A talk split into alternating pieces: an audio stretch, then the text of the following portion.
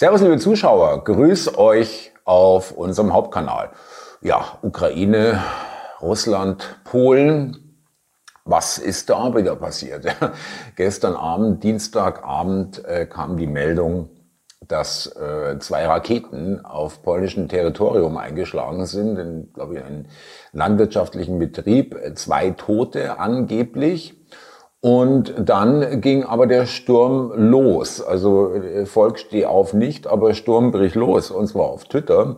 Und da tut sich mal, äh, tun sich äh, verschiedene hervor, äh, ganz besonders aber von der FDP, die scheinen da irgendwie noch ganz eigenes Süppchen zu kochen und das noch weiter anzuheizen. Fällt schon auf, dass äh, gerade aus den Reihen der FDP hier also äh, praktisch der Atomkrieg äh, sozusagen äh, fast schon oberste äh, Doktrin ist, ja, äh, der ist gewünscht äh, und man nimmt auch nur so jede so kleine und kleinste Gelegenheit beim Schopfe, um hier irgendwelche irrsinnigen Forderungen zu stellen oder äh, irrsinnige Schlüsse auch und zwar sehr voreilig und sehr schnell und es rächt sich dann auch.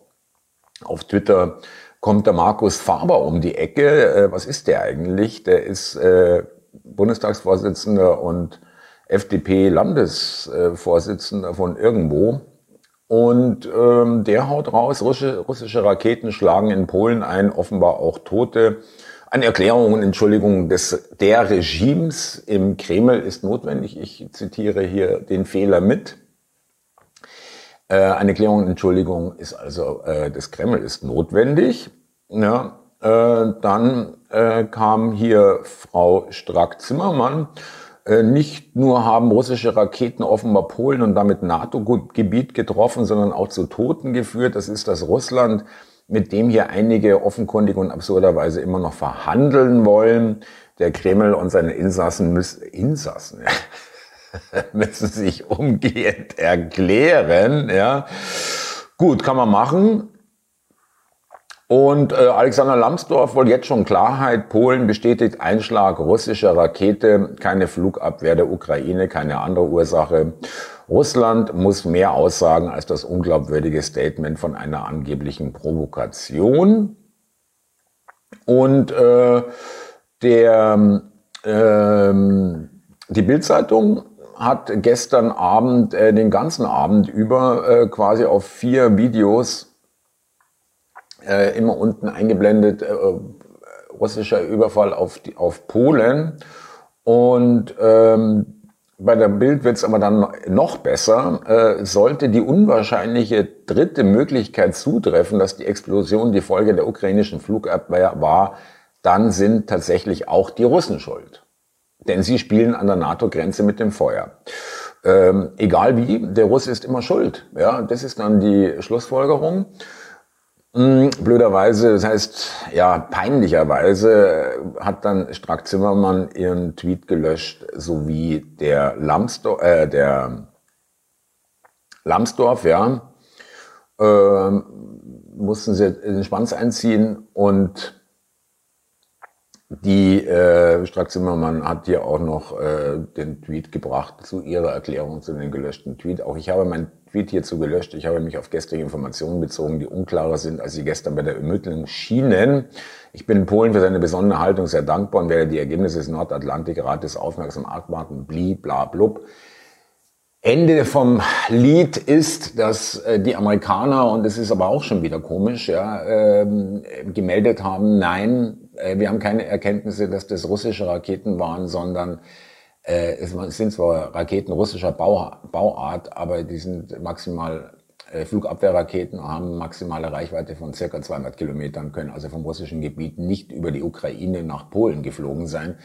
Ähm, es waren fehlgeleitete oder wie auch immer, warum auch immer die äh, in die Richtung nach Polen abgeflogen sind und dort äh, eingeschlagen sind, ukrainische Raketen. Ja äh, dann tun sich natürlich ganz andere Fragen auf. Ja, wir haben ja immerhin, Polen ist ein NATO-Land, Ukraine nicht. Ja, jetzt äh, werden hier, schlagen hier von der Ukraine abgefeuerte Raketen in Polen ein.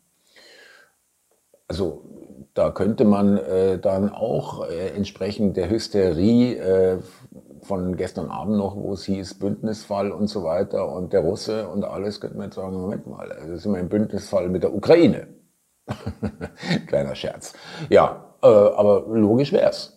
Ja, das, äh, also es fällt nur auf, auch Annabel Schunke und, und Boris Reitschuster haben sich hier wahrlich nicht mit Ruhm bekleckert. Ja, ähm, von der Schunke wurde ich gleich blockiert und mit anderen auch mit. Äh, kann wohl die Wahrheit immer schlechter ertragen und andere auch. Äh, also da wird wirklich schnell geschossen und um dann ähm, aber auch schnell wieder, relativ schnell heute Morgen wieder zurückzuziehen, ja, ist halt blöd. Ja, passiert mir auch. Aber mittlerweile gehe ich da auch besonnen davor und äh, habe auch gestern Abend äh, geschrieben, äh, da gibt es unbestätigte Berichte von angeblichen Angriff auf polnisches Territorium und alle flippen aus. Nichts ist erklärt, nichts ist äh, eindeutig. Und hier wird der dritte Weltkrieg sozusagen herbeigeschrieben, herbeigetwittert. Ja, so schaut's aus. So sind die drauf.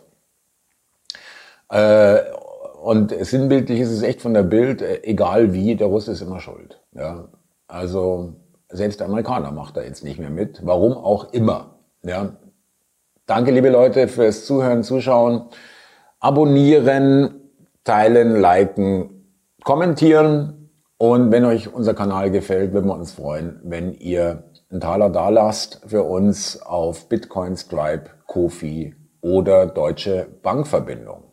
Macht's es gut, ihr Lieben. Servus, Naht.